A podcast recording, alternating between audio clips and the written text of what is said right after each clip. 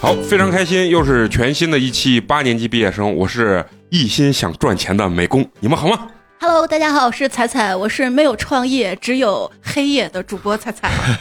大家好，我是陈同学。哎，非常开心啊！咱们这个听友呢都知道咱们的播客的名字叫做八年级毕业生，嗯啊，虽然我们是毕业了，但是今天呢。我们非常有幸请来了一位他还没有毕业的这么一位嘉宾啊，一位非常优秀的这个零零后啊。嗯然后我对他的定义就是还没毕业就已经要退休了 啊。然后他告诉我们，创业挣钱真的 so easy 啊。 而且他应该也是八年级有史以来最年轻的嘉宾吧？啊，最年轻的一嗯个嘉宾啊，感觉都跟你们差着辈分儿，刚开始还说怎么介绍，说是要叫外甥儿，这个年纪差不多就是这个对样子对啊。然后咱们这个今天这个嘉宾跟他们打一声招呼啊，哎，大家好，我是一哲。哎，嗯欢迎欢欢迎迎一欢迎下。欢迎欢迎嗯欢迎欢迎！然后咱们这个易哲呢，一个零零后的一个代表吧，他在没有毕业的过程中，或者刚上大学的时候，就在一直钻研这个所谓的创业挣钱的这个道路吧啊。所以今天就请他来呢，想跟咱们听友，包括我们呢，一起分享一下他的这种创业经验吧啊，包括这个挣钱的经验。嗯确实，因为现在很多大学毕业生毕业之后就业就很难了，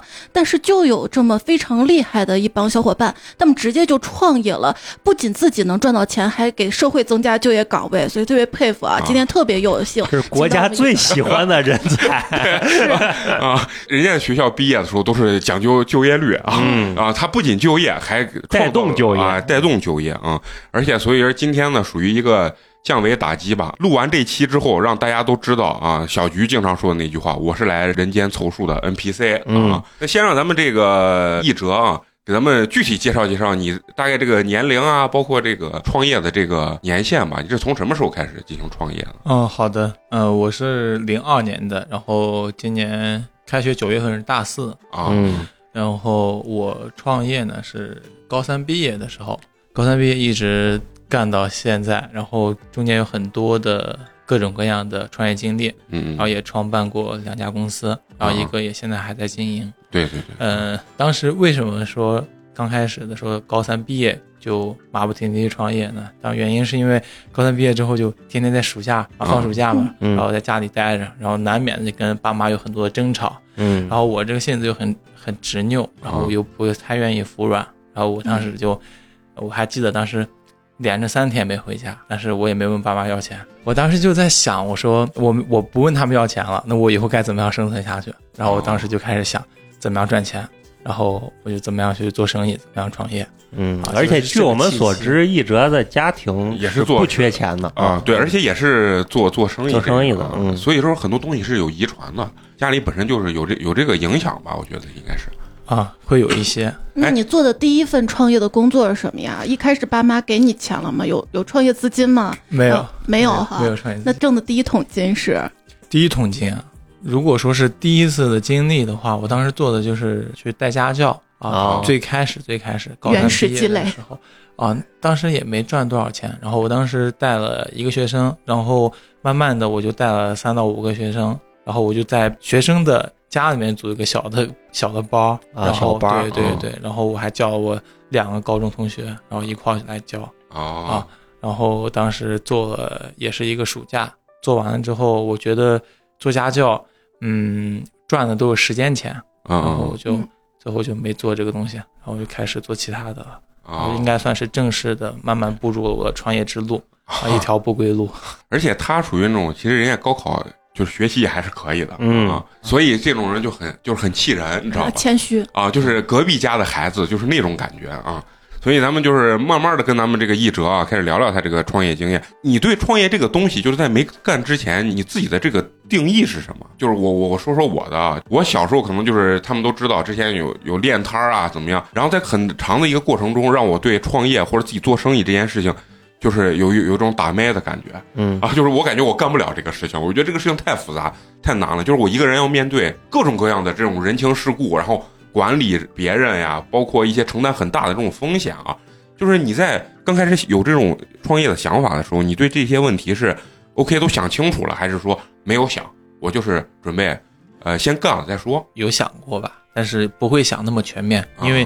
呃，大家在自己认知不全的情况下看到事情都是片面的。嗯那我我当时就是确确实实是因为想赚钱，啊然后有这个想法，有这个欲望在，然后我才去想怎么样去做东西。那等于你然后嗯创业的这个第一动力就是缺钱对，想想赚钱，啊，然后确实我这个年龄比较有冲劲，就可能在这个年龄区间嘛，对吧？嗯然后也很有热血，然后我就去扎深到我的创业生涯里了。对，那你就可以开始给我们讲一讲你最开始创业的第一份这个创业的这个项目大概是一个什么样的？我就记得我当时刚上大一的时候，因为那个时候我当时还在做家教，然后做家教的同时，我加入了我们学校的一个校工作室，叫一班，应该全国大学都有。然后进到里面的市场部去做一个类似于一个外联的一个属性的工作，哦就是去拉赞助。啊哦，当时我记得非常清楚，我们有一个活动叫“锦鲤大礼包”，就给我们全校的学生里面去做抽奖转发。它的本质的目的是为了将我们这个校工作室运营的自媒体账号增加流量，然后哦做一些附属的一个赠品。对对哦那对，他这个账号是以学校为单位的，还是以学校为单位哦，它这个账号有点类似于后面我们可能会提到的表白墙啊嗯之类的账号。嗯那这个账号它是有官方属性的，哦包括腾讯也给到了它那个 QQ 的那个认证。对嗯呃，然后我当时就去谈了一下周边的商家，就谈那个就比方说给这个经理提供几份免费的奖品、啊，嗯对对，这样你说这个呃锦鲤就是那个中奖的这个对对对，嗯中奖的一个学校就一个啊，我们去做这样的抽奖，然后我当时大概谈了十万的免费的礼品，当时也是谈的非常多。我当时谈完之后，我就在想，我说为什么不能把这个一个普遍性的优惠啊全部就是针对于大学生群体做，因为我觉得大学生首先他数量群体非常大嗯啊，其次的话，他这个人群有自己的很独特的标签，然后他年龄范围都是这个这个区间的，而且基本上大学都处于一个集中的一个一个状态，啊嗯，，对，而且大学生也是也非常的密集嘛嗯，我就想着说，那既然周边的就是大学周边的这些商家或者说这些商圈呀、娱乐场所，大部分都是靠着大学生去支撑的，那为什么不能给到大学生一个普惠性的一个优惠？我当时也有一个原因，是因为我就经常用那个海底捞的那个大学生优惠啊六九折、八八折，啊晚想上说十点之后去吃，啊，对对对，然后我就觉得人家餐饮巨头都搞这些东西，那我们为什么不能把这个东西真的做成普惠性的东西？而、哦而且包括当时我记得苹果它有那个教教育优惠，嗯我想着说这些就做产品型的大公司，它对于这这种特殊群体都有一个类似于一个战略布局的一个优惠，它为了去锁住这波年轻人，那我觉得所有的大公司都可以以针对这些群体去做一个优惠。然后我想着说做一个平台，然后把这些优惠装起来，啊哦然后这边再面向学生。啊我就是第一次创业应该去做是大概这样这的个事是情。你大一时候已经有这样的想法去做了是吗？对对对就是等于是在你干那份市场部的工作的同时，就有这个想对法，。应该萌生这个想法大一上学期啊，嗯当时做。就是你看人当家时是一个人还是拉了同学一起？对我当时拉了同学啊啊，拉了身边的朋友啊，我当时的朋友都是我们各就工作室各个的，就是做可能做摄影、做剪辑的，嗯然后做之类的。你看人家吃海底捞去享受这种优惠的同时，他的脑子里就会转这个事情，是可以把它资源整合之后，然后面向一个很大流量群体，然后嗯，把它变成一个挣钱的一个玩意儿，对吧？巨头都啊可以给大学生优惠了，啊哎，我们小商家是不是也可以跟上，啊一样能把这个钱挣来？啊他其实做这个创意，他还是一种利他行为，哦啊还是想着帮这些商家也赚钱对。就是人想自己赚钱，首先先得看能不能带动别人赚钱。那这个思维，商业思维是可以 的，家族熏陶。哦今天是彩彩最兴奋的一 期，觉得碰到了知己。刚才没开麦之前，两个人在那儿聊了一下这个商业布局跟商业思维啊。然后你讲到这个地方，我就想问，就是你怎么去把这些优惠去集合到你所做的这个平台？这是一个什么样的一个流程？啊，就当时我有这个想法了之后，呃，我就去就去实施嘛。嗯然后我当时就一个人去谈，嗯然后我去我周边的商圈，啊我当时周边商圈有个就龙湖新月汇，嗯然后金陵广场，然后包括小寨的一些呃赛格赛格里面的呀一些对一嗯些就年轻人经常去吃的店，你是一家一家去谈？对我一家一家谈，我一家一家跑。我那当你时当时的平台的承载是什么？公众号吗？啊，我当时做的是群，然后和一个哦账号啊，这个账号也就是后面讲到的那种表白墙类似的账号。对哦我当时做了一个，呃，我们学校的生活馆，就做一些周边的美食分享、娱乐分享，对于这样的一个是状不况，是跟一个商家谈好之后呢，在群里发消息，来来，这家店啊是学校同学拿学生证就可以打折了，对大家就很捧场就去了。对对，是这样的，就我们会列一个整个清单吧，啊然后上面写到哪一个店是多少折，然后拿什么样的凭证去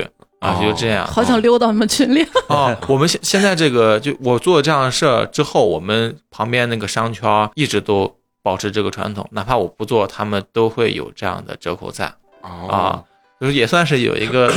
对我们学校有一个小小的福 利吧。哎对那那我有个问题啊，啊就是说你你去谈这个商家的时候，那你自身是已经把这个流量做起来了，还是说不是，我当时没做，我当时算是借力吧，我当时呃两头就 编？对，差不多。我就给他，我就给商家说我是我们学校那个校工作室的，然后我又告诉他说我自己名下有一个我们学校已经成型的账号，然后那个流量挺大，我直接给他看。我就这，哦我就先去联系店长，然后店长的话，就每个餐饮店他会有自己的市场部门，啊然后再去找找他们营销部，然后我们再去聊。啊，当时聊的第一个客户是鱼库，嗯哦就做那烤鱼个烤鱼鱼的的那鱼个是库吧，对对对。然后跟他们那个西北营销聊，就做了一个这样的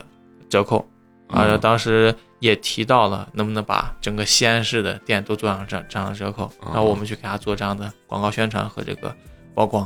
啊。然后聊的也比较愉快，嗯，而且我觉得他这个项目比较容易谈的是，对商家来说不需要现在就要投入一些成本去干这个事情。我只是呃，如果能把这个优惠批下来，我就这个东西就可以进行下去。其实在这里的话，它会有一点不一样，就嗯对于这些大公司啊，因为我谈的都是因为我我比较懒嘛，知道吧？嗯我不太想跟一个一个商小商家去谈，啊我跟一个大的连锁餐饮店或者连连锁公司谈完了之后，我就不用管了。对，让他们就啊是对向下执行。对对对他旗下很多店，对，我就直接跟大的连锁公司谈。那对于这些连锁公司的话，他们实际上是不缺一不缺销路，嗯然后他们自己的餐厅很爆满。嗯如果说你是拿着去给他卖餐饮券，然后卖这种套餐的，他们实际上不是那么的感兴趣 care，对他们不对你拿这样的方式去跟他去等于说分佣这样分钱的方式，嗯他们可能也不会不太会跟你聊。啊啊，然后我是以一个营销的角度去拿他们的市场经费的，所以说我是哦提前拿钱的，我是拿广告费用的。 那你这个啊谈判能力太强了啊！就我帮你把店推广给大学生，你还要给我一是个的渠道费。是的，然后我卖出套餐还会有单独的套餐的抽成，哦，你要以不同的视角去谈。哦，哎，就是你这种谈判模式，你找的，比如说拿鱼库举例子，他是你一上去他就觉得这个事情是可行，愿意给你钱，还是说中间还是有一定阻力的？肯定会有阻力的，但是这个阻力也不大。具体我因为我当时就比较注重形式嘛嗯，我把东西做的就很全，我们的合同、我们的策划案，然后我们的账号的整个展示的东西，我们就做的非常的非，我就感觉非常正规啊。啊就给他们店长留呢，然后他们那个营销就约我的时间，然后我们就见面聊，聊得就非常就是愉快，当天就把合同签了。我记得当时的那个单校啊营销推广费应该是在五千左右，然后推一个月时间。人家跟咱的思维确实有差距，就是嗯我跟陈同学一样，想着这事儿肯定是先给人家干，然后有什么再谈钱。但是人家这上来就是你得给我营销费啊啥这种东嗯西。像如果我干你这件事情，我可能不太敢说一上去就问他要这个所谓的推广营销费用嗯这事情。你一上去就奔着就是反正我肯定要拿钱，要不然这事儿不给你干，是吧？对我过了两年左右的时候，嗯就最近关注的那个做本地生活的那个嗯那个大嘴妹他们公司，嗯嗯然后我就听他们就是做分享嘛，我觉得他有一个思路就，我就非常的赞同他，嗯就是他说他在跟这些大公司，就是大的餐饮型公司谈这种的直播间的营销的时候，他不是说我帮你卖多少套餐的，他是说我帮你带来多少流量，给你怎么样把这个营销做得漂亮，你以更少的经费拿到更多的曝光，他是以这样的角度嗯去做的，他是等于说是两一两个思路，哦一个是我拿明白营销经费的，嗯一个是我帮你卖东西的。反佣的。对于小商家而言，他喜欢后者，嗯就是返佣；啊对对对对于大商家而言，他可能没有那么缺返佣的这样的渠道和销路，哦所以说我们嗯这个时候拿他的经费是更好谈的。嗯啊哦，反而是更好谈对的。对对，反而他需更好要谈是的哦嗯流量曝光，包括潜在消费者，大学生就很好的潜在消费者。对，其实他的这个嗯借力就借的非常好，因为你有手上有个现成的账号，是有数据可以展示的。啊对是吧我当时那个账号也不是我的，嗯啊，当时我是给到商家做展示，嗯因为我其实至始至终也没告诉他说那账号是我的，只嗯是我给他做广告投放嘛，那你也切实的给他投在了那个账号上。嗯呃，肯定是要投的啊，你因为我们要做这个数据交付的。啊，嗯，你看人家为啥能成？人家就干啥事儿，人家说要借力借力，啊其实像这种的甲方，他们也不是很关心这个这个东西到底是不是你的，他只会关心我能不能多一个这样群体的渠道。因为对于他们而言，他们手上会接触各种各样的群体的这种私域群，或者说一些渠道去嗯做广告宣发。但对于大学生这种比较有差异化的、嗯专门做这样的群体的渠道，他们是很少的。他们也嗯希望有这样的渠道去做。包括我在那个时候积累的一些客户，比方说还有一个是胖哥俩，啊嗯啊，他们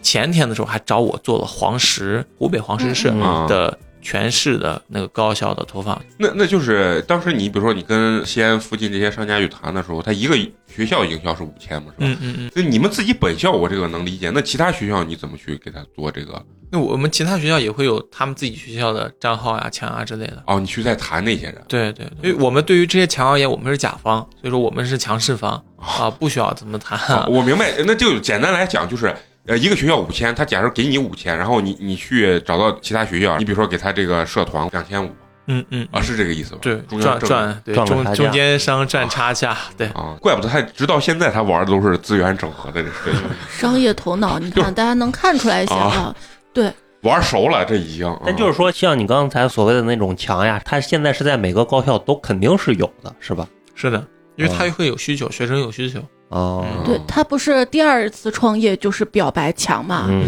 那你这一回这个推广，你大概就收入大概能这个其实实也没多少，大概就四五四五个啊，这就等于你的一个创业的一个开端吧，算是啊，算是算是啊，就是不你归不要路光想人赚创业赚多少多少钱，你想他积累的人脉、嗯啊，是店是铺积累了一些经验朋友，为第二。二次创业做铺就垫。我在这个我在这个第一次创业的时候，嗯我也结识了第二次的那个投资人，嗯啊，嗯啊啊，是确实积累认识了很多。我当时做完这个本地本地生活吧，嗯我就把它归纳为做完这个之后，我就出去转了一圈，然后旅旅游旅游，然后回来了之后就紧接着做第二次创业啊，第二次就是把公司做到那个估值两千万以上的这啊，对个 对，啊表白墙啊，表白墙的这 个，你你当时是怎么想到做一个这样项目？实际上跟我第一次创业也是息息相关啊，嗯因为当时做的时候，我也加到了西工大的校园墙的号主，然后我给他投广告嘛，嗯然后他也是我第二次创业的呃合伙人。我当时加到他的校园墙的时候，我就发现他校园墙跟别人的都不一样，他也是我们现在第二次的那个小程序的雏形。就我们正常校园墙，大家可能不知道校园墙怎么样投稿的，嗯啊嗯，，一般都是直接私聊这个墙，啊啊，然后你先给我们就是普及一下这校园墙墙是是个什么东西啊校园墙是个什么东啊西？校园墙就比方说，嗯，一个学校它很大，它可能有啊三三四万学生，啊？但是三四万学生彼此又不认识，啊但是这些学生他每天都可能做着同样的事儿，他都有很多的呃同样的需求。比方说有一个学生他的校园卡、学生卡丢啊了，怎么办呢？他就要需要找到该学校的公众平台去做投稿，在上面发布自己的信息，说我的校园卡丢了，然后我把这个信息发上去，让大让更多人能看到，然后也会有一些娱乐性的。或者说是一些吃瓜性的这样的东西啊，发到这个墙上。就等于像是一个学校内部的论坛一样。对对对对对啊以前的我们以前上学的时候是没有校园墙的，要么就是上贴吧上面去问，要么啊就是在宿舍楼底下贴个小广告，我丢什么东西了，有看到同学没，然后跟啊我联系。但是现在就完全互联网化了，但是我们那阵儿是有一个叫什么人人人网，人人网啊，对人人它网就有一点像是这种各学校之间的这种呃内部的人人网对校园墙的话，它是嗯基于腾讯生态的，它是在啊呃以 QQ 为主，对 QQ 空间为主，因为 QQ 空间有个特别好的点，就是它非共同好友是可以看到互动的，可以看到评论的哦，哦但是微信不行。那现在有很多也在做微信的哦，，但怪不是得人家说现在零零后又开始喜欢用这个所谓的 QQ。老年人才用微信。哦，对，现在是老年人才用微信的这种感觉啊，就是我们那个很小，初中的时候、高中的时候在用 QQ，对然后上到大学的时候，微信出来之后，慢慢这个 QQ 在我们的生活中其实就有有点被淘汰的那种感嗯觉。的嗯嗯啊，然后但是实际上，人家现在一直在用 QQ 跟 QQ 空间这个东西，它是因为是非共同好友是可以看见互动的啊。啊哎，不是，实际上应该也也不能这么讲，就是只是呃，强在 QQ 呃这个生态里面是更好发展的。然后哦学生他可能也是日常有需求，或者说哦每天晚上睡前他看看本校的一些动态啊文校一些有趣的事信儿，对，就在 QQ 空间上面去看，哦也是这样的。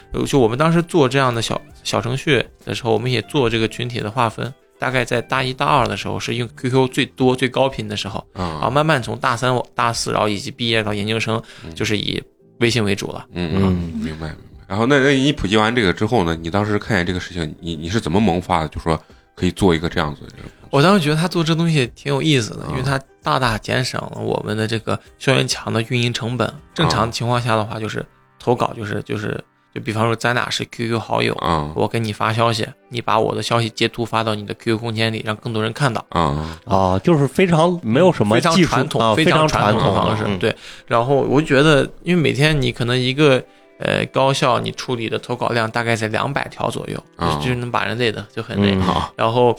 但是我看他们的墙就是，也就是现在的方式，就是点 QQ 说说的左下角啊啊，就能进去，然后进行一个自助投稿，然后运营人员呢只需要每天，然后去大概审核一下，然后发布就行了。哦啊，审核也非常简单，就只需要下滑式审核。啊，我明白，就是看一下内容有没有那啥，嗯嗯嗯嗯他这这次创业其实也是利他型，也是想着能为别人做些什么。嗯当时这个校园墙每个学校都有。嗯啊嗯，当时我做那个第一个那个本地生活的时候，我发现每个学校都有，然哦后我就也大概看一下这个这个市场，然后全国每个高校都有这样的校园墙，而且流量挺大的。它实际上就是一个已经有了流量，但是又是一个什么都没进来的一个状态、嗯啊，就是非常一个哦就没有人原生开发过，对，非常原生态啊，但是流量又挺大的，哦而且这个群体又非常的精准。啊啊啊，然后我当时就想着，那他这个小程序，那肯定不仅仅是他们学校需要，也不仅仅是我们学校需要，那肯定哦全国的这些大学生的校园墙的这种运营者哦都是需要的这样的账号，而且，对像是这样的，我当时看到这个小程序的时候，我就是迸发很多的联想啊啊，现有的就刚才我不是也提到了那个微信的朋友圈，它是非好友是不能评论、不能就是嗯沟通的，对对，对但是我们当时做的这个群体划分呢，大三、大四之后，大部分人都会使用微信，呃，但是微信又不太适合做校园墙，因为它对不能互动嘛。对对嗯对然后我就我们就在想，那怎么样让他们互动呢？实际上，我看到我之前那个前合伙人做这样的小程序，我就有了这样的 idea，啊因为我就可以在这个小程小程序里面去做一个生态嘛，对吧嗯？嗯，让大家就能看到互动，然后我们用一个微信账号去绑定就可以了啊。啊嗯那小程序它底层数据 QQ 和微信这边是通的吗？对，互动的。啊，可以通。嗯嗯哦，哎，那就等于你你们这个小程序是你是看见人家开发出来了，还是说你们最后自己新开发新开发的一个这样？这个小程序就是我前合伙人做的。啊，他就是独创者，嗯这也是因为哦我为什么跟他合伙，然后他后面也拿到我们大股份的原因。哦，他是等于啊开技发术能力，最主要的，我其实觉得不是开发能力，而是我觉得那种独创的想法，啊，嗯因为真的没有人想到，真的没有人想到。我觉得我就现在去想，不看到他这个东西，我也想不到。用 QQ 生态的某一个小小的 bug 去把这个东西直接挂到每一个 QQ 空间的这个左下角，实际它可以一直挂在那个位置可以一直挂，因为后面慢慢发现它好像有一个另外一个专门去把 QQ 小程序分享到 QQ 空间，它就有一个左下角的这个接口实际它也不属于 bug，啊。实际上后期也没有实际上被不属于修复嘛，是吧？当时啊，不是他，当时我们就是我以为它是一个啊 bug，啊我们做这样的小程序，实际上就是把校园墙的前端的流量就是就是做一个小的盘子，然后就输送过来，然后再到校园墙。等于说我们做一个流量的承载的 SaaS 平台，啊，哦就当时我拿到他这个雏形之后，就跟他聊了合作。我说，嗯嗯我觉得我我们我可以把你这个东西推到全国去，然后我也能就是我这边有私教投资人，然后我可以投钱，嗯然后你这边拿技术，然后我投资人也可以拿技术，我们把这个东西做的再呃完善一下完美一些。嗯对我们把除了前端的货流以外，我们也做一个流量的持续的留存，做一个生态啊。当时聊的也比较愉快，然后我们就大概定了一下，然后我们就很快的时间，大概就一周时间，小程序的新版本就推出来了嗯啊。然后我就带着招募的团队去做了相应的推广。啊，那那你你具体讲讲你这个所谓的这个推广这个过程大概是一个啊怎么就样？要去到各个学校是吧？哎，不是线上就可以，嗯啊要那去到线上各个之前学校的第一话，份创业的工作不是已经认识了很多人脉，各个学校的人吗？嗯，是的，对，加了好友。我想知道，就在非常传统的就是表白墙那个时代，他们的这个账号的归属是就是在各个私人的手里，对各个私学人生的手里。私人的手里。就是那他毕业了呢，就传承下去了。呃，表白墙它其实有一定的商业化，就是会有广告找他们投放，所以嗯说它是一个盈利的东西，哦，不一定会传承。如果说是校学校的某一个社团做这样的账号的话，会传承。哦，就是还是有一些经济上的这个东西的。对啊对对，那那你就就接着讲嗯讲你这个整个推广的这个大概一个过程啊，，推广推广其实也是我比较骄傲的第二次创业的一个经历。嗯我们大概花了四十二十天，呃，四十二天啊嗯啊，花了四十二天。呃，我带着五个全职的小伙伴，那你这个是怎么招募他们？就是啊，我这个五个全职小伙伴就是报的直聘嘛，啊，就直接社社会招聘嘛啊，。职业社会招聘嗯对，然后我还有三个我们的这种校园的那个应届生，啊，然后就是用着我们投资人的场地去做相应的推广，呃，用了四十二天的时间，基本上干了我们竞争对手花了三年都没干到的渠道数量，做了一千三百二十一所高校，一千多所，一千全三百国二的十一所高校，这个数值呢，它会有很多的账号的叠加。如果说精确到高校数量的话，后台应该是在七百多，七百多啊，因为我们700到后面还它还会有陆续的有强主去通过邮箱来咨询我，然后我们再给他开通。啊，就是可能一个学校不一定只有一个强，对对对，有很多的强，哦，明白明白，这我当时有一个学校，好像是成大吧，反正他们学校有差不多七个强，啊，哦，就非常多，就是各种各样的。最后全部跟你合作了，就等于是对啊，因为他不合作，他就没有优势了，对没有优势。这完他已了经做到头部了，我看他现在月活都是几十万，啊将将近一百万了。啊这个小程序它，我呃我这个公司现在已经注销了，但是它这个后台一直绑着我投资人的服务器，啊，啊，等于它还是在能看见已经用的人，他还是能用的。哦，明白，就是只是我不更新了呃，对，我的我的小程序不更新，它就更新版本就到这儿了。嗯哦对明白，但是我之前做的推广，他们还会在用，在职业 QQ 小程序上去搜就能搜得到。哦，啊哎，那你问到这儿，我刚才想问，就是你做的之前是找了有投资人了是吧？啊，我当时就认识啊，啊，认识。嗯那这个嗯，大概是前期大概能投入多少钱？这个我们当时做就当时约定的，我们把这个日活呃做到差不多二十万，嗯，然后我们的校注册数量过四百所，啊然后我们的渠道数量过八百个，啊就可以拿到三百到五百的投资额，然后占百分之十到百分之十五的资金股，然后额外还会再拿百分之十到百分之十五的技术股，啊，当时约哦这样的约定，哦，哎，那我我不是我没明白，那你启动的资金不是这个人给你投的吗？是是他给我投的，啊，那这个大概是这个费用就等于说是我们的一些工资呀，就实报实销了。对实报是对对对，哦实报实销了，啊，你自己也是拿工资的嘛，对吧？我不拿工资，啊，我刚开始是不拿工资，对对，对算是合伙人的这种对性质。我当时就占股，我我发现他确实是个干资源整合的高手，嗯，嗯一，上去就跟人我能帮你们推广到全国，嗯得有这种信心的，就是特别你会画饼，但是他实际他能干出来，就是人他通就过是你为啥这么有信心？啊你对觉得对就能对推广到全啊国？ 因为因为我年轻吧，我就是你，那你当时说这话，你心里是有底气啊的，有底气啊，是有底气。啊的。就是我我我们特别想知道你你所谓的就一上来我们帮你推广到全国，这个底气到底是从哪儿来的？还是因为之前的经验确实对这这方面是非常熟悉，就打通渠道这方面可能就普信吧，经验加自信，不能说普信，他就已经不普通了。啊因为我觉得就是这个小程序，它从技术含量来说，它没有太高嘛，对是吧？对啊对对，它有没有竞争对手在你做的时候？有的哦，是有啊，竞争某对手。某一线大厂，哦，大它厂它对的产对品，大厂的产品，然后都当对时他都没有他推们广他出们去没有我们做的好，我在节目里对也他们敢现说。在是头部哦甩第二哎哎，名十现几现倍，现在现在不是了，现在不是，因为哦现在没有运营了，我已经没有我哦当我已经没有时是运营一年了。对哦，在当时是甩了很多，而且他们当时的市场推广的一些模式啊呀嗯，相应的就连 PPT 都是朝我做的，然后哦啊包括一些这个，哦我们当时我当时做的时候，我就发现我一个人带着团队，我推推不到那么多的地方去，嗯，然后我就放了首份加盟商，啊，我就做这样的加盟机制啊，当然加 盟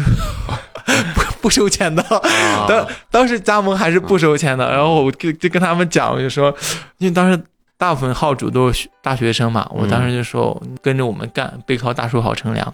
我跟你说，他说的这些东西啊，美工到三十多岁，我他妈都都搞不敢说。我不光不敢说，我都搞不明白，你知道？嗯什么又是下放给加盟商呀，什么这些东西，就是你会觉得他实际上啊，刚开始我呃约他之前，我我以为他是一个技术性人才，他实际上就是一个资源整合的高手。嗯他把各式各样的人连到一起，然后以他为一个核心的，嗯然后把这个所有东西打通。我觉得他干的嗯是事的其实是一个这样的事情，而且他刚所说的，一上来就跟人家说我能帮你推广到全国，我我认为这种事情肯定就是他还是有底气，但是他也不知道他这个底气到底从哪儿来，他觉得这件事情实际在他的内心觉得这事儿好像就没有那么简难单啊，也不能说简单吧哦，，对，我我突然想起来，我当时为啥会有这个自信，是因为我当时拿他的，我说那我们就简要合作一下，先试一试。我拿着他那个最初的非常非常丑的一个小程序啊那个界面，然后我拿那个东西，当时差不多十天推了四十所学校。啊哦，对，所以说我就当时觉得，哎，我这推的还可以，而且感觉我的话术大家接受度还不错，我就打算把它做的非常模板化的去推。对啊，啊然后我当时也拿了我的这个就小伙伴合伙人嗯问他要后台数据，然后他当时也是我当管理员，我就直接把我后台数据给到我觉得可能会感兴趣的几个有钱的投资人，嗯啊然后我就给到他们看了，然后确实实有一两个很感兴趣，然后也约了我见面，然后我们就聊了，聊得也比较愉快，然后当时就决定要做了。啊那你们当时推这个小程序的目标是只是为了把这个渠道和月活做上来吗？还是啊就是你说意思，他最终的想最终的变现对变对现对，的我这个变现的想法呢嗯，就是首先我不太想要纯粹的广告盈利，因为其实你做这样的小程序的话，它实际上在广告渠道里面算是大渠道中的小渠道的小渠道，那啊就哪怕你的日活到二十万，或甚至你到可能一百万，嗯，可能都不是的那么容易被关注，因为你是在别人的生态里面玩的。对啊对对，然后当但当时我们就规划的广告收益是一个辅助的收益，嗯我们的主流收益是等我们把这个渠道铺到一定程度了之后，慢慢的我们去做小程序的内部的生态，因为刚开始的我们我们不敢做生态，啊，我们只做一个便于运营者的一个运营管理工具，我们是以工具切入这一块儿已经成熟的。流量圈里去的，嗯因为我们如果说以一个生态的一个体系去切进去的话，切不动，嗯对他们会觉得我们在偷他们的流量。嗯，我对，嗯们以工具的形式切进去，啊，切进去之后，我们想着就慢慢的把这个做成一个生态，生态里面我们会放到啊兼职、兼职劳务这一个变现的环节哦哦哦啊，还有一些学习互动，哦啊我们会跟嗯一些大的这种教育公司去合作，嗯或者我们去哦卖资料，对，然后还有个二手的交易，二手嗯交易在高校内还是比较高的，对哦盛行的是吧？对对对，然后还有的话就是我们会去接一些的大厂消费平台的后台接口，呃比方说当时想的是接直接接那个猫眼，接他的那个电影票，哦，就实际上他是他比较狠，他是 to C to B 的钱都要挣，啊是是这样想的吧是这样想，啊，不光是简单接广告或者挣挣大厂钱，就是包括你学生的这个个人的这个钱，我觉得我也可以。还有投资的钱，对 啊，那那肯定，那肯定 啊但 to VC 的钱很难赚，你要赚的话，你以后创业不一定那么容易。啊！你所说的这些东西，我觉得他的自信啊，其实可能就是来自于年轻人，就是对自己的这个想法非常有自信。 就是我回过头来想，我觉得还是因为，就包括我现在，我觉得我也很有热血，嗯呃，当时我觉得就是因为年轻敢冲，我现在也呃，当然我现在也很年轻，我也嗯敢冲。 为什么我一直在说这个事儿呢？是是因为我 当时做这样的事情的时候，我身边的所有的同龄人啊，嗯都说你不可能做嘛，你怎么可能做？你说对、啊我们当时当年，我们身边全是这种声音。因为我觉啊得就是这件事儿，可能不只是他能想到，但是敢把这件事情落地，啊，就我认为那就是千分之一的对对对对这样就的。当时我我做的时候，大家都是那个，就是觉得不可能，啊就不不可能不看好。他就说，那你做这个事儿，你为什么人家美团不做是吧？嗯啊为啥？对啊啊，为啥当时我们做的时候有一个做本地的那叫连连周边游哦，嗯我的那对那是第一次，那是第一次创业的时候，我当时说要做那个东西的时候，然后我朋友就说为什么美团不做，嗯为什么连连周边游不做？然后我当时就哦，当时也也思考，也当时也是因为身边的这个。不赞同的声音太大嗯了，然后我慢慢的，我觉得我啊，当我当时也没有一个技术合伙人，我哦当时也不太想要去招人去发工资，啊嗯然后我第一个创业就没做，对，感觉话题跑远了。我应该是做说的是我第二个做那个校园墙的这个事儿啊啊。做这个事儿的时候，其实我觉得我的我们的想法啊是非常非常的好的，啊因为确实我就没有在市面上看到过这样的产品。嗯，然后我也想了一下，我觉得我是想不来的，哦我不可能想这么巧妙好的跟已经有流量的平台去做一个接入的方式啊，我明白啊了，他确实厉害。你看，他自己也知道自己的弱势，就是我也不是技术开发人员，嗯对吧？然后完了以后，他也是找到投资人去付这个所谓招聘啊或者前期的这个费用。但是呢，他看好这个东西之后，他觉得这个事情需要有一个我把你们都串起来，然后我、嗯我很看好这个东西，我就帮你们把这个一做啊嗯，。对，这就个是 CEO 本 C，对我也是这么感觉，我感觉。就是互联网大厂 CEO 都是干这事儿的，其实就是把很多牛人放到一起，啊然后就是算是为我所用的这种状态吧。嗯然后他把这个事情慢慢的去铺开，把它干起来。而且他特别有产品经理那个思维，他知道自己下一步要做什么。嗯，嗯听到这儿，美工已经非常汗颜了，感觉。我相信陈同学可能也也会有，对因为我告诉你，我们可能就是你所身边所说的那种，我觉得这事儿可能不行吧，啊，嗯是吧？然后还就没说，开始就放弃，呃，人家美团为啥不做，对吧？人家阿里为什么不做，对吧？可能会有这这种。那你最终总结为什么大厂没做？大厂也大做了，大厂没也竞做争了过啊你。嗯对，，是第二次的时候大厂也做了，嗯然后第一次的时候后面发现他们也做了，所谓大厂啊，当然它的财力啊，包括很多东西它是有优势，但是它它劣势也非常大。一，它体量很大，嗯所以他很难把这个很小的一个东西怎么体现很突出的摆到人家面前，其实这个是非常难的。其实咱就举个很很简单的例子，咱们都比较熟悉的喜马跟小宇宙来比，为什么他在某一个很锤的这个播客上面，他其实现在有点玩不过人家？实际就是它的体量很大，它的日活也很多，但是他没有办法把单独这个东西拿出来，一是做得很精，二是把它嗯直接扑到这些播客主的脸上，对吧？嗯这个是对它的对对它的劣势。我觉得大厂也有它的它的一一定的这种对，大厂要方方面面都顾及到。对，它但是顾虑太我做一多个了小而美的东西，我只要顾及这小撮群体就好了。对对，嗯我给大家服务好好就好了。嗯，嗯是这样子。然后你知道你说的这个，我当时在大学里面，我们有一个也非常牛的一个人，他是毕业的时候好像也是把他那个东西卖出去，卖了好像几十万吧，一百万。他是做了一个啥东西？嗯那个人我觉得跟他的风格很像。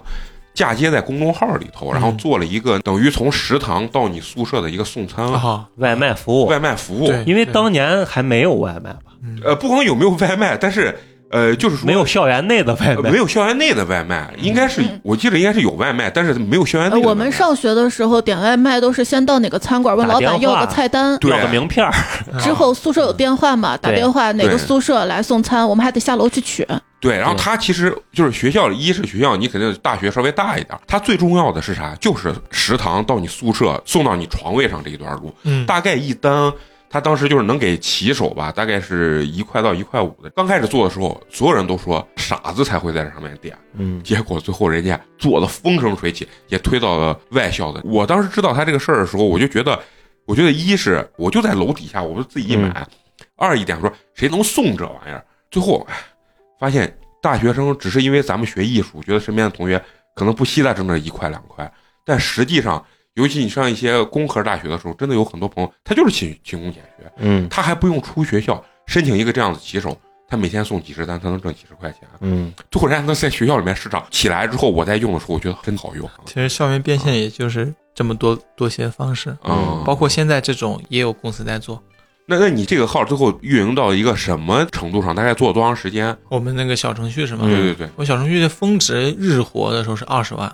峰值日活啊。害怕了。然后我们大概平均维持下来的话，应该是在十到十五，然后到现在的话可能就比较少，几万吧。啊！现在还有日活级吗？对对，因为它一直在还会用的，啊、嗯，很好用。包括我现在的邮箱每天都会有强主、号主给我发邮箱，还要还要合作对他要合作，哦 但是我就不给开了。啊、嗯那因为他那现在的精力已经从第二段创业已经转到第三段创业上去了，那你这个最后为什么不做了？不做是因为跟我的这个也是我这个合伙人，我们嗯有非常大的分歧和非常非常大的矛盾，就是不可调节的矛盾。我我跟他已经互删拉 黑了，啊，我先删了他，因为我觉得他做很多对不起我的事儿嗯啊、但是嗯，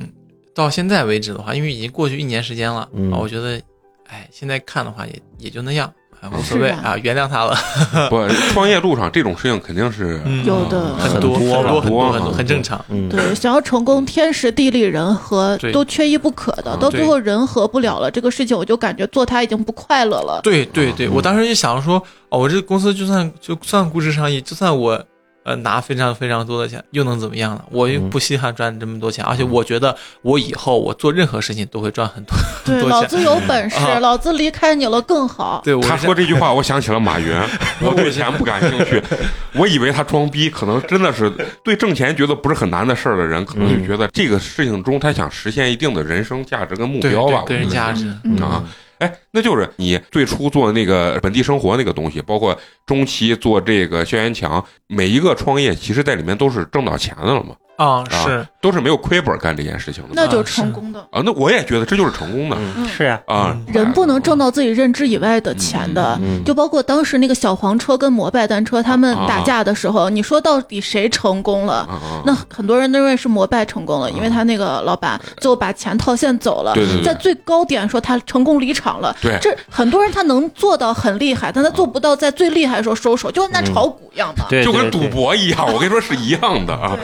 对对，然后那你就说说你这个是最后他的挣钱的点到底是怎么你挣钱离的场？我们这个小程序是收服务费的，啊，是三百元。哦哦，这个这个小程序当时我们免费对外推的时候不好推，不好推，收了钱才好推，哦，免所以费说反而不好对所对。以说收钱是我们的一个策略，哦那为什么收钱反而好对？人人的一个心理。啊，就觉得这我东西的我值的钱理解是，这个东西我都掏钱了，我必须得往往死里用。啊，是有这样对呃对，再一个的话就是，嗯，因为我们是切入到已经现成的一个生态，只是只是它原生态，但是嗯它有流量，它在他们的眼里，我们是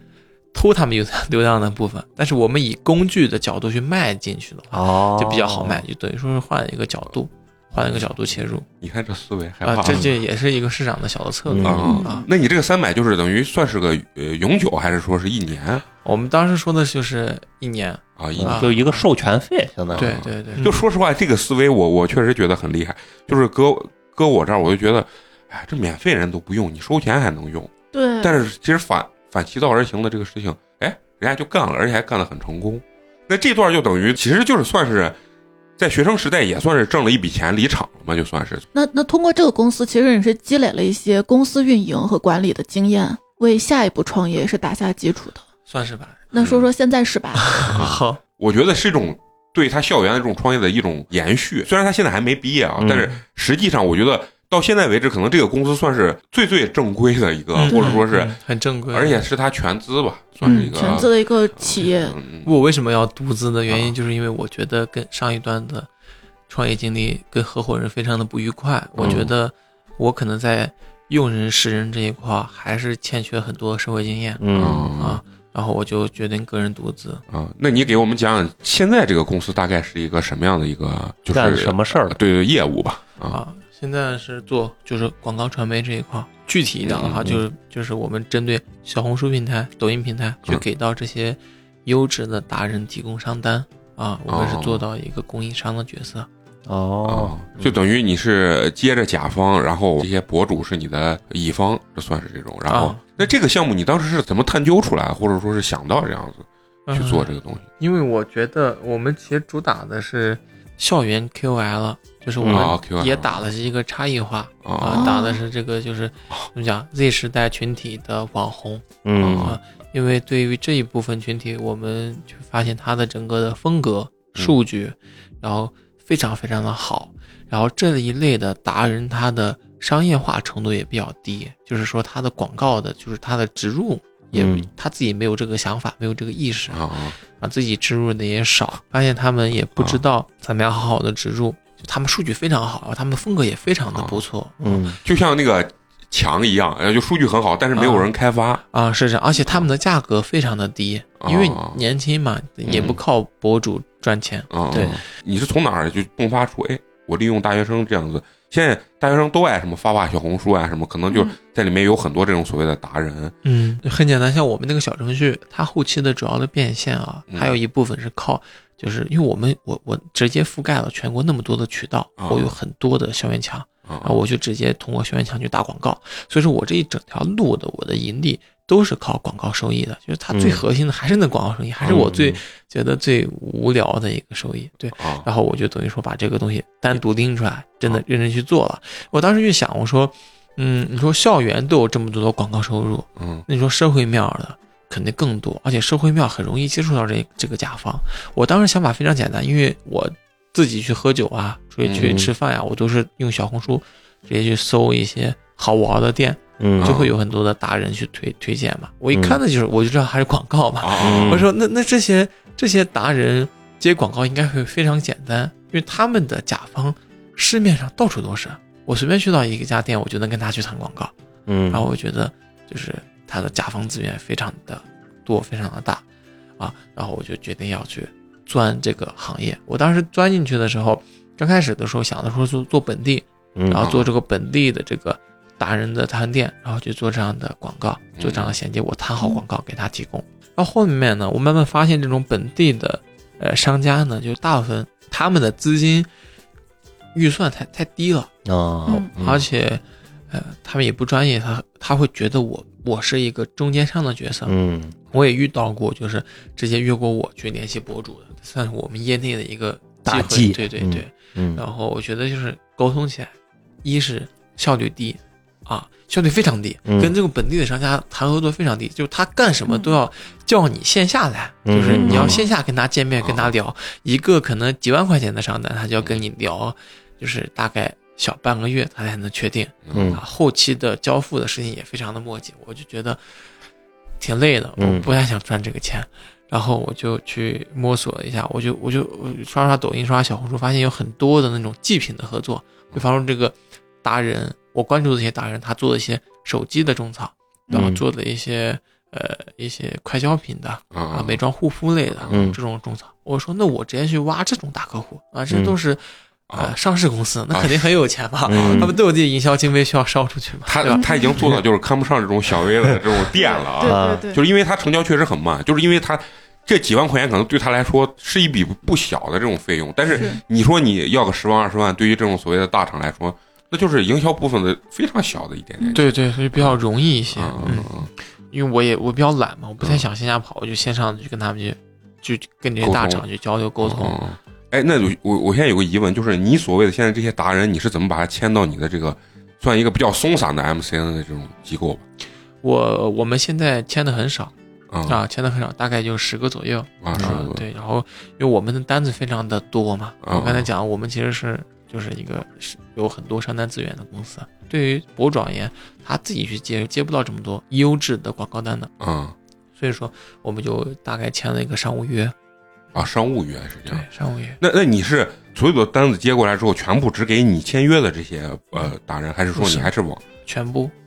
就是全网的符合。就实际上我们这个这个的合作嗯方，它的这个流程呢是从上而下的，就甲方有这样的需求，制定这样的计划，嗯我们作为供应商去承接，承接下来之后再呃全网平台去找到符合他要求的博博主？嗯对，，是这样的。哦然后去给他们做供应，它是一个从上而下的一个流程。啊，那那我有一个不太明白，那啊就是和你签约的这些达人呢，他他对比这种野生达人来说，在你这儿的优势是啊，那我我们哦肯定会先优先这对些优先我们自己的博主去推，就是我们去给我们甲方做供应，我们提交的我们的啊 list 里面，嗯我们自己的博主是每一个项目都会报上去的，对哦直接写到哦 PPT 里。啊对啊，都会报上去的。啊，其实博主对于你来说也是一种资源，是的，啊对对嗯对我们自我们签了博主之后，我们就是资源强势方了，嗯哦我们就不是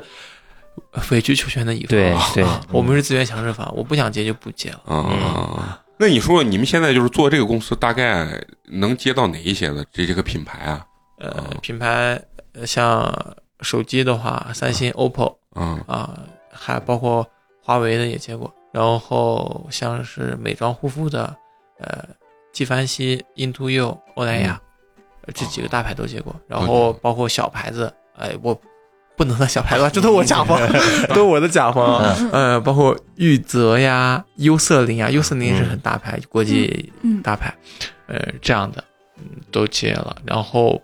包括这种三 C 数码的话，有索尼的相机，我们当时嗯接那个 ZV 一还是是你啊 ZV 十一，对对，嗯那个相机嗯嗯，然后就我们做的那个小红薯的种草。哦嗯，那我特别想知道，就是你刚成立这个公司的时候，你怎么接这个单子？啊，挺难的。嗯包啊括现在获甲方资源也是一个难事儿。嗯嗯，实际上我这条线都是靠广告收益的，所以说我的甲方基本上都是这个圈子里的人。哦啊，那我对我我本身就是做市场的，所以说嗯我对我的甲方的维系还是算不错的嗯。我的甲方可以给我转甲转甲方哦转，介绍人，认识人。啊，人所去转介绍，所以人家前两次创业，对于他现在这个东西是一直有帮助，一直在前进啊的一个状态嗯。，其实你前两段创业的甲方跟现在甲方其实是完全是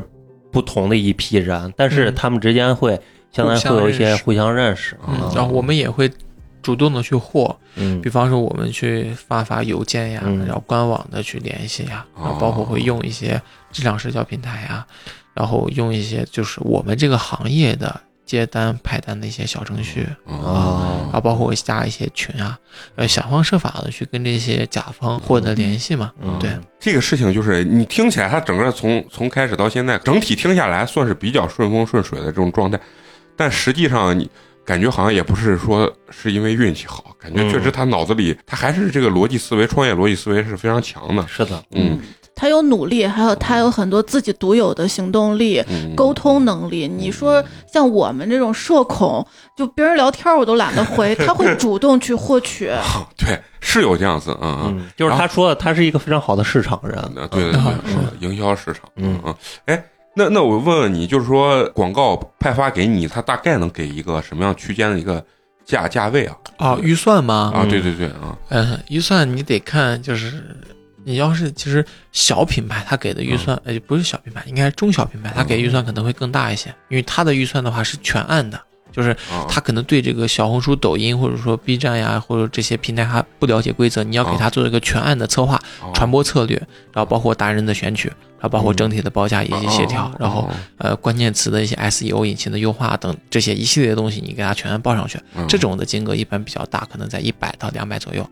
啊，嗯然后像是一些呃头部超大型品牌的话，他自己的那个品牌部门嗯啊就把自己要做什么营销动作就已经梳理得非常清楚了。嗯，你只需要给他供应达他人就想行要的达人和博主就行了。其实我们更倾向于更喜欢做后者，啊，就是做那种头部的这种供应，因为比较简单嘛，啊，就是给钱我对给你找达人，啊对。对，不费不费脑子嘛，是吧？那那举个例子啊，就是比如说类似于华为这种品牌，这算是大品牌了。它呢，比如说按照它的市场部或者广告部，它一般的预算大概是能能能在多少单次嘛，啊啊？是这样的嗯，我们就是像是这些品牌的话，它都会有自己固定的。供应商库，就大家可能在听听众可能会有一个疑惑，嗯就比方说小红书和抖音，它都会有自己的接单平台。啊嗯，小红书是蒲公英、啊嗯，抖音是星图，平图啊，嗯为什么这些达人或者说这些大品哎牌哎不直接通过信托和小嗯蒲公英去下单呢？嗯啊，就是一个原因是因为里面有很大量的沟通成本在，他们就是这些品牌需要一个中间人的角色去嗯沟通协调整个的项目进度，这是第一点嗯。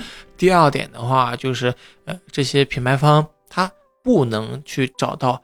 博主本人就个人去合作，他必须嗯要有一个供应商去做，这样他才是合规的流程。嗯，嗯所以说是的他会有自己的供应商库，我们要先合作，我们要先入到供应商库里先进面。啊库，这个我对，明白先进了库入围啊嘛，对对对，你要像是像是华为的话，我们实际上是没有进到他们供应商库里的，啊，我们拿的是他的供应商的单子，啊但是我们自己是跟他们业务部门有交流。啊然后因为我跟这个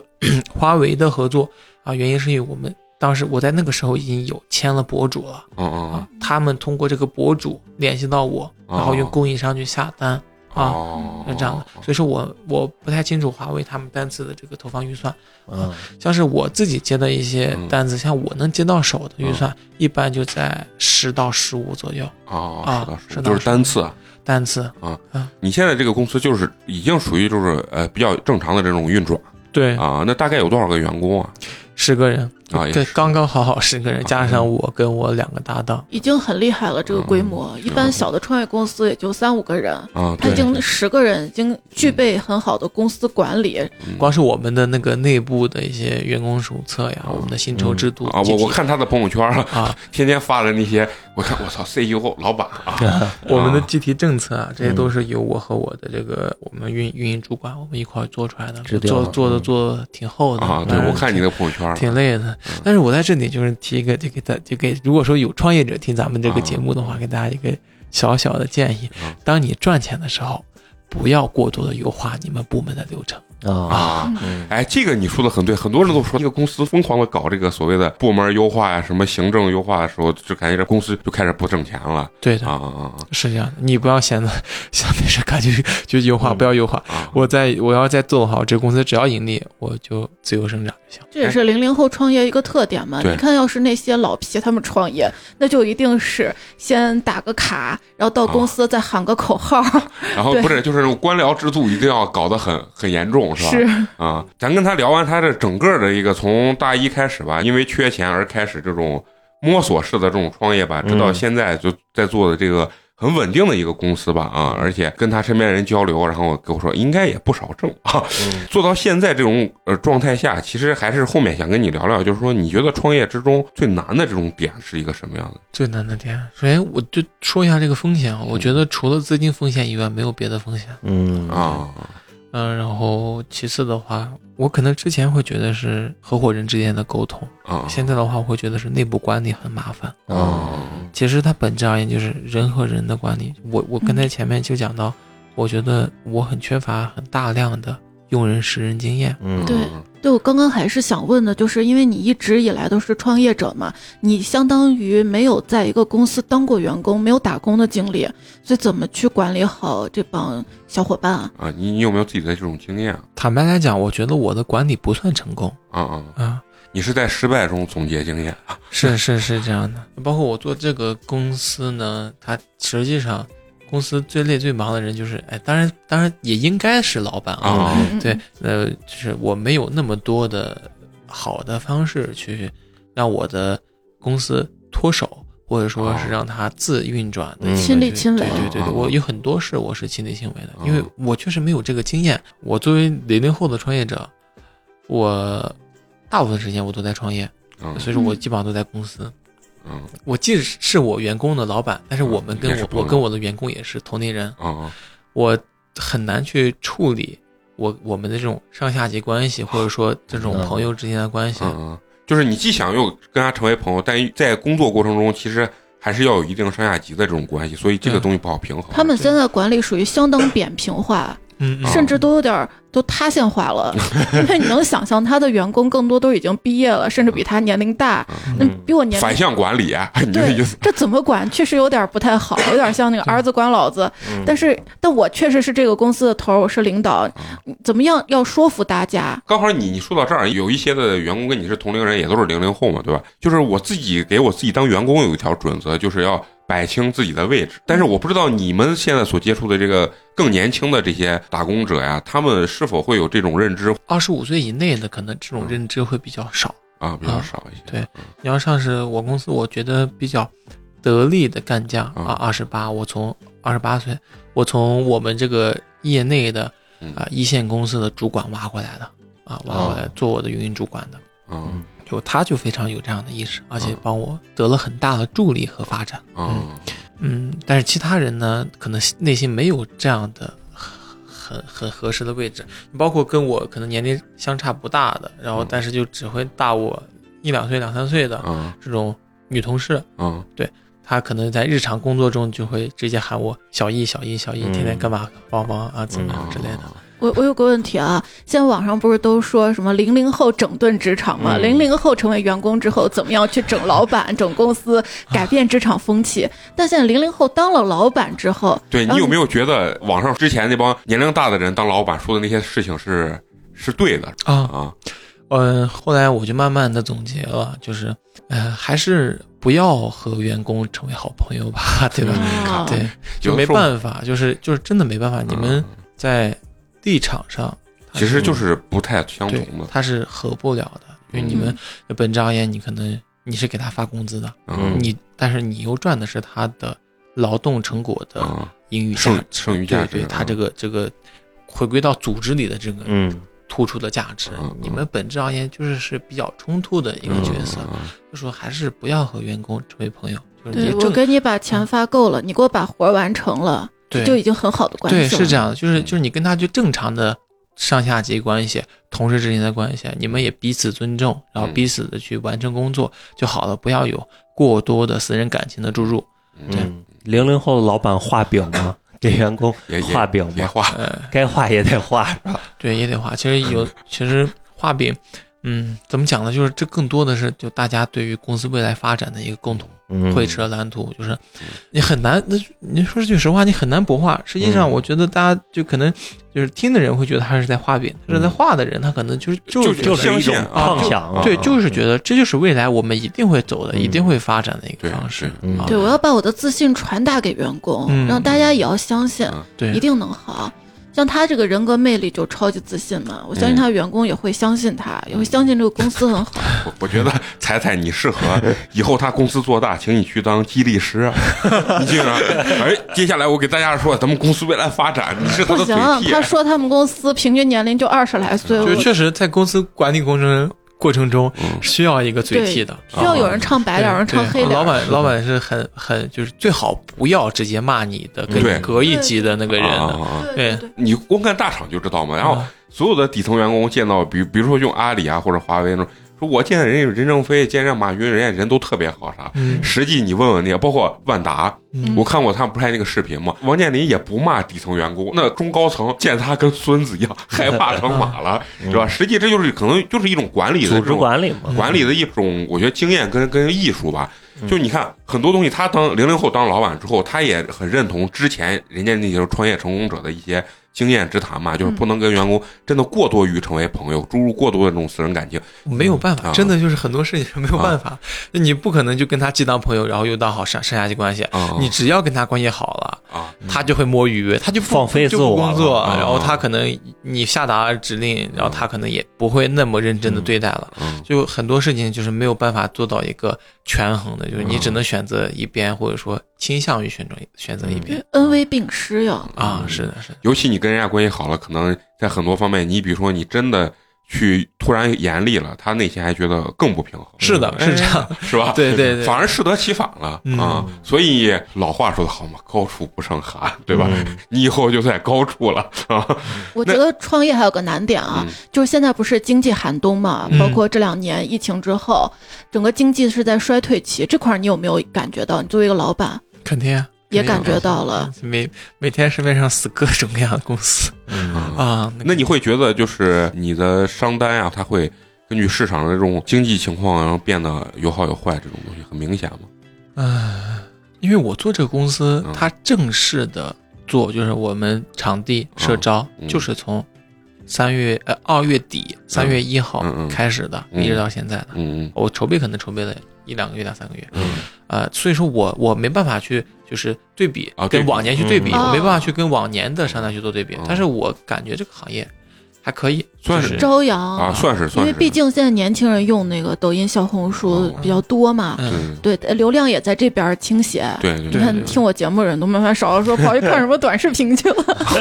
还是有很多的。刚才包括咱们一哲看了这彩彩的这个号，就说哟哟，这音频界这确实是老大啊，这个播放量很高啊，非常希望优秀，非常你优俩后秀。期有机会可以合作一下，但真的没有一个说是抖音或者小红书很嗯呃很少的一个粉儿，一个头部的那个 QL，他们赚的那个广告多。而且你会发现，现在很多广告商他不愿意投音频，甚至他都不太了解音频播客是什么嗯我。觉得大多数是不了解啊，你去跟大多数甲方说播客，大多数甲方根本就不知道。仨是个博客啊，其实我觉得对一哲可以嗯把把这这块儿开发把这块儿哎，可以啊，可以这现在做是一个市开发场的红因为白渠渠道整合商嘛，就对是对渠道对干这对个嗯商嘛嗯嗯，有很多有很多大渠道，它为什么能打破之前的常规，进到这样这样大公司的供应商库里面？嗯因为对大部分所有现在所有市面上的这种品牌方公司，他们的嗯供应商资源都是满的，就你挤不进去，它是不需要的。就比方说，我今天下一万个需求，嗯我明天下一百万个需求嗯，那我的供应商其实都是可以吃得下的，嗯它不需要招新的。为什么会有新的供应商进来？就是会就像你大家刚才讲的，可能把嗯新的一些渠道对新的渠道、哦嗯小的渠道，嗯然后那种整很合优质的，但是市面上又不为人知的这种渠道整合进来，嗯然后我打一个差异化进到这样的公司里去。对，嗯就是对，大家讲的这个你跟方他式们讲很好播客的优势就是粘性、啊亲切感、陪伴感。对，好好把它整合一下啊！这一场非常完美的一个求职录音 啊，大家做做的做的号做的这么优秀，你们都是嗯资源强势方，我们 都是卑微的供应商。这是自愿啊讲，这是资源强 势包，彩彩是啊，呃们我觉得年龄是最大的优势，我已经不是了，我是夕阳的，但是他我夕阳红，最美不过夕阳红。但是现在彩彩看起来非常非常年轻啊。嗯，呃，当然我我们做我做这个广告公司，它实际上供应商是最委屈的、最憋屈的那一段。嗯然后我当时对我每次被我的我的甲方被一个上了年纪的甲方骂的时候，我就内心就就就我我我只能是很微笑的面对他，你知道吧？ 我只能很微笑地面对他，我不可能就是怼他。啊，嗯然后，但是我内心就是就是默默的吐槽，我说嗯他这是嫉妒我的年轻。这个这个绝对是可以理解的。就比如说，很多人他会误解你们，你是中间商赚差价，你又没付出什么啊，你还拉这么多中间的差价，但是他不知道你在中间夹着有多难受。你要两边去沟通，你要去协调，一边不爽了你就去安慰。对对对，而而且甲方嘛，他的感觉就是我掏了钱，我就想折腾你。有对些嗯比较坏的甲方，他确实是，哎，是这样是的真的是这样的。嗯有的甲方就掏一些钱，他就想当爷，嗯真的啊对，是是的啊是，他就他就是那种我我我有一个甲方，他每隔一个月都会打电话过来骂我，那他的商单到底多不多嘛？他很稳定，啊，那你确实那挨这个骂也得必须的， 适当啊啊，他会他会每个月定时定点的，嗯，然后捡一个非常非常小的事儿，然后扩大化的骂你，说这这其实挺难受的。对我我很少在办公室发火，嗯我发了两次都是因为他就捡了非常小的一个事儿，我实在是控制不住自己的情绪 了那你是只能自己跟自己发火嘛？啊！我没有，我骂我的主管， 是看就是，那他对他的主管来说也是甲方，嗯他的主管也很莫名其妙，对吧？啊，所对，以所以说控制不了。嗯而要是有我的员工听到，我主管 听到，我道个歉， 对不起，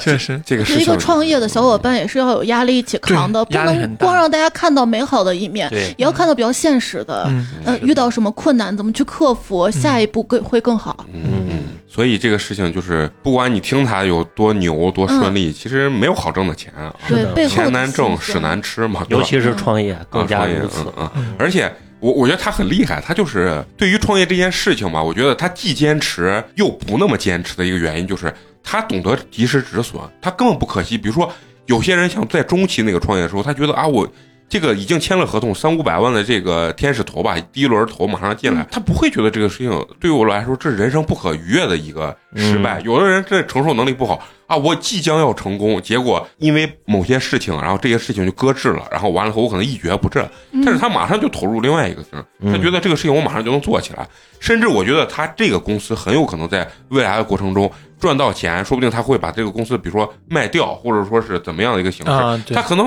就立马又投入下一个创业。是的就这种人就是天生的创业 者，对，而且他能一直看到风口，对对对，就太厉害了，我操！他这个这个公司在我的规划里，它也仅仅是一个变现的工具，嗯啊它不是我长期，我嗯也不是我终身创业的目标那。你觉得你终身创业的目标？咱们聊深先一把点播就客拿下。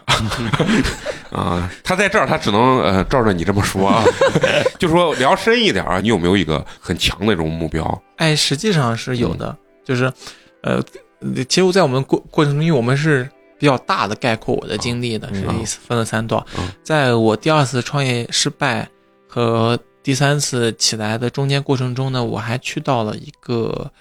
呃，类似于一个组织的一个形式啊，它叫那个 c h a b o t Park，就是做智能硬件的。嗯哦啊，就像众所周知那个大疆无人机、啊啊，啊嗯，啊，然后还有那个云鲸扫地机、嗯扫地机器啊啊人啊，这些公这些公司都是这这个组织孵嗯化投起来的。我去到这个组织里面去学习，要学习这个智能硬件的方向嗯啊。然后我就觉得我未来的呃毕生的路可能也就是做智能硬件，然后我要做一个有价值的一个产品型公司。我嗯就的你还是产想做产品，对嗯我的产品可以给到使用者嗯很高的，无论说是情绪价值也好，嗯陪伴价值也好，还是我真的能给他提供什么样的便利。我希望做这样的东西，我希望我的东西可以让我的用户感到快乐，这是我能拿到的非常让我兴奋的点。这小米嘛，嗯嗯罗永浩嗯嘛，啊，罗永浩、雷军儿，就是他，他太厉害。他这个厉害就是把每次这个像目前这种创业，他就觉得这只是一个挣第一桶金变现的一个工具，他并没有觉得资本的积累啊，是的，嗯因为我我没有自己，我自己不懂技术嘛，因为啊我可能也研究不明白这个东西。嗯然后我做这个公司，我就想着我账上有钱了，我去养养一批技术团队。啊厉害厉害啊！嗯这对，真关键是是他从来没有学过这方面，他是靠自己经验一步步摸索出来的，而嗯且非常具有产品经理这种 boss 这种思维。呃，就是彩彩说到这儿，我就想问你，你觉得跟你家庭的这个本身就是做生意有没有关系？受不受一定的这种所谓熏陶或者影响？那我觉得肯定是有的肯定是有的啊。啊，包括我的一些思维观念跟我的同龄人很多都是不一样的。我嗯慢慢也是觉得是有很大影响的。啊，而且必须得给大家说，啊他所有的这些开端创业，包括到现在，他是没花家家里里一分钱钱啊，，不是说家里是他的甲方给他投资啊，天使投不是这样子，他真的就是，就是咱咱用咱们非常接地气的话，人家就是会讲故事，就是两头儿去说而且他前两次创业相当于没有投入任何的成本就，嗯成本嘛，对，嗯，前两次的话就是投投入我的人力成本嘛人力时间嘛，啊，就对，是然后这一样次的话呃投入了有人力也有资金，嗯，这个是你自己出的还是说也是有我我这个出资金是项目垫款啊，我的项目回款周期比较慢一些，嗯嗯我要嗯垫款，然后垫的话就是身边朋友啊去匀一匀，就匀出来了。对我特别特别的就看好你，你要知道现在网上那些嗯特别牛的人，他们也都是大学的时候就开始创对业，对对对包括乔布斯嗯啊、嗯都是大学期间他就已经能看到后面了。对对对，啊而且他基本上有这么多年经验。我们还在上大学苦哈读书的时候，呃，还在高三毕业之后去考驾照，还在那打工的时候，人家就已经想到了，我先去赚自己的第一桶金。这个也要给咱们呃很多我我个人感觉啊，你干一件事情肯定是有适合和不适合的，是有的嗯些人确实不适合呃所谓的创业，但是呢，人一定要选择自己舒适的方式，或者说小富即安的这种状态吧啊。对，嗯对就是说你看到他很成功，或者你想去够他，可以去够，但是没有必要去钻所谓的牛角尖儿。就是、嗯哎我不能成为他这样的，或者说在大学期间我怎么怎么样，我就觉得我很失败。其实也没有必要这样，就每个人的生活方式其实是不同的。每个对人命运起飞的节点是不一样的，嗯对有的人可能真的是到三十五岁之后嗯才开始人生跳跃起来，这个是不一样的。就有的人会早点成功，有人晚点成功，而且也有的人一辈子也不求成功，对吧？而且不一定成功都是每个人想要的嘛，是的，那是个的嗯是成功是的概念，我真的太赞同，嗯真的很赞同。嗯对，而且今天其实听了我们这期播客的小伙伴，也是能从他的身上知道，我们将来如果要创业，如果要成功，要具备哪些素质。也许听了之后，哎，下一步自己有想法了嗯，本来没有这个意识，哎，嗯突然就有了对，对嗯也许就会有新的创业者出现。对对是对的，嗯而而而且我觉得跟他聊啊，就是嗯给听友啊，或者咱们自己，其实就是一种对干事情的一种启迪吧。然后我嗯对我我总认为啊，就是成功不可复制是的，啊，是的就是因为天时地利人和，就像彩彩说的，嗯嗯嗯这个东西每时每刻都不一样，所以呢，这个事情就是就这种精神，我们是需要学习，但这是。心劲儿，啊，对，然后但是呢，就是说，如果我们方式的话，方式的话，就是具体问题具体分析吧，我觉得。嗯对现在的互联网上给年轻人定的什么标签儿，什么卷啊、啊，躺平，就嗯这些好像有点偏负面的。对，但是让我们接触的新的零零后，你会发现他们是非常具有朝气、嗯信心、行动力的。嗯对对，确实很厉害。那咱们最后再问问咱们这个译者啊，就是到今天为止啊，呃，你是开学才大四嘛，是吧？啊，就非常年轻的一个创业者，你 有没有觉得给大学生啊，这个创业者的一些就是你自己的经验分享？嗯，呃我觉得如果说给到我身边的同龄人的分享的话，就是我觉得就开开心心的就好了，对吧？嗯我觉得，嗯，不要那么焦虑，就是就是找到对对自己喜欢的一件事儿，找到自己喜欢的事儿就好了嗯。嗯就是呃每个人的路不一样，嗯嗯创业不一定是好的路，嗯，啊他可能会非常苦，就是真的创业艰难百战多啊，但是你在其中你是能对找到我快是乐。我是会找到快乐和成就感的，这是我所自己喜欢的嗯。对，嗯我觉得还很很 OK。其实嗯每个人都有自己独特的路，大家也嗯就是。嗯如果大家听到这个，不要觉得就是创业是都非常美好，我一定要走这个方向，你就找到你自己最舒适、最快乐、最开心的那个路去发展就好了啊。嗯，对，然后这我给到大学生的可能一个建议，嗯或者对对，但我我的嗯有一一个种分享对吧，啊，对对人对一人个生分的享感一个悟，分我享觉一个得感是悟对嗯我我有一个我有一个原则就是不给人建议，对更不能给人人生建议。啊对是的，是的，嗯，那对你现在作为一个老板的角色，对于现在大学毕业找工作、初入职场的小伙伴们，有什么要分享的吗？如果说给到比较干货的分享的话，我觉得大家一定要培养自己的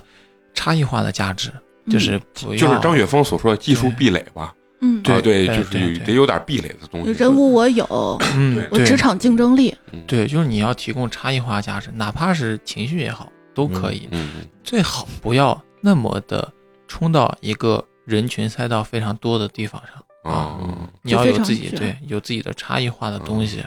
实际上不一定非要那么的辛苦或者投入那么多的精力。对，它对你产出的东西，如果说真的是奔着产出走的，嗯你应该去冷静的思考一下，我该投入什么样的东西，嗯然后产出什么样的东西，我怎么样把这个投入放到最小？那嗯放到最小的一个方式呢，我觉得比较有效的就是你找到你能够提供的最大的差异化的东西，然后去攻克它就行。我嗯我明白啊。嗯好，那行，那今天也非常感谢咱们的这个译哲啊，跟咱们来分享了他这个大学三年吧，都不是四年啊，嗯，上大一之后到现在这个创业经验吧，疯狂在创业通过今天我们对一哲这个访谈，啊我就觉得一个成功者所需要的啊，嗯我觉得现在如果你正在上学，啊，呃，我觉得完全是可以学习到的一些特点。首先，你得思维非常活跃，你你多去接触这个互联网新鲜的东西，你找到风口，有自己的想法。嗯，然后你有想法，你还得落地，就得有行动力。你看我们一哲就会去联系，像我们这种社恐，他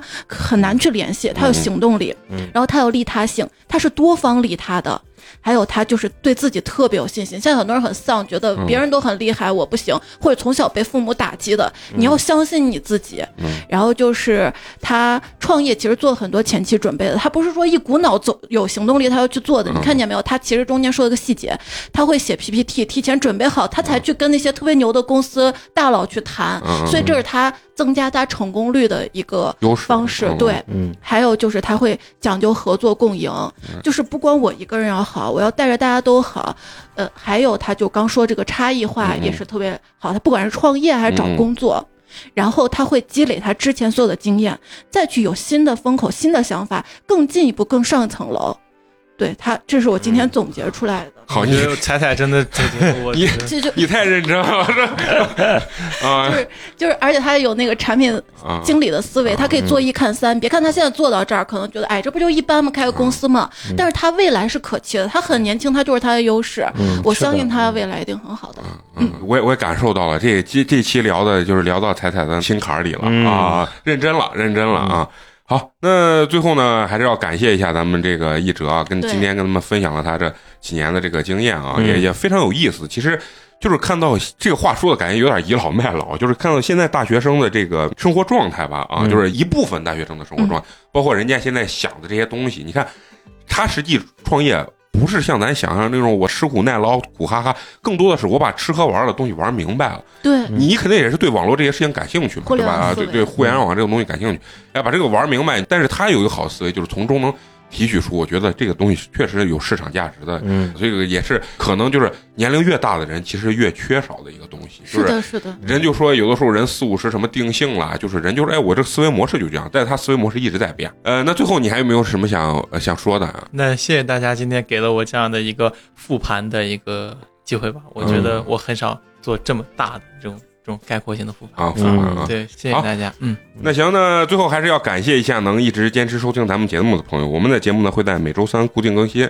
如果呢你想跟我们有更多交流的话，可以关注我们的微信公众号“八年级毕业生”，八呢是数字的八。关注之后呢，可以进我们的这个听友群，包括跟我们投稿一些故事，甚至来我们现场呢进行一些录制都是可以的。那行，那咱们这期就到这儿，下期接着聊，拜拜，拜拜。 I just wanna feel like this. Living life, no regrets. Hands up in the air like ooh. Nothing's gonna break my mood. Yeah, I just wanna feel like this. Feel like this. Feel like this. Feel like this. I just wanna feel like sun on the beach, new shoes on my feet. Hit the game, winning shot, celebrated with the team like I'm living like I never had a doubt in my mind. That's it. today is gonna be the best day in my life. Well, wouldn't that be nice if life was like the movies? Sometimes I forget to write myself into the story. So every time that I don't feel right, I find someone I love and tell them I just wanna feel like this. Living life, no regrets. Hands up in the air like ooh,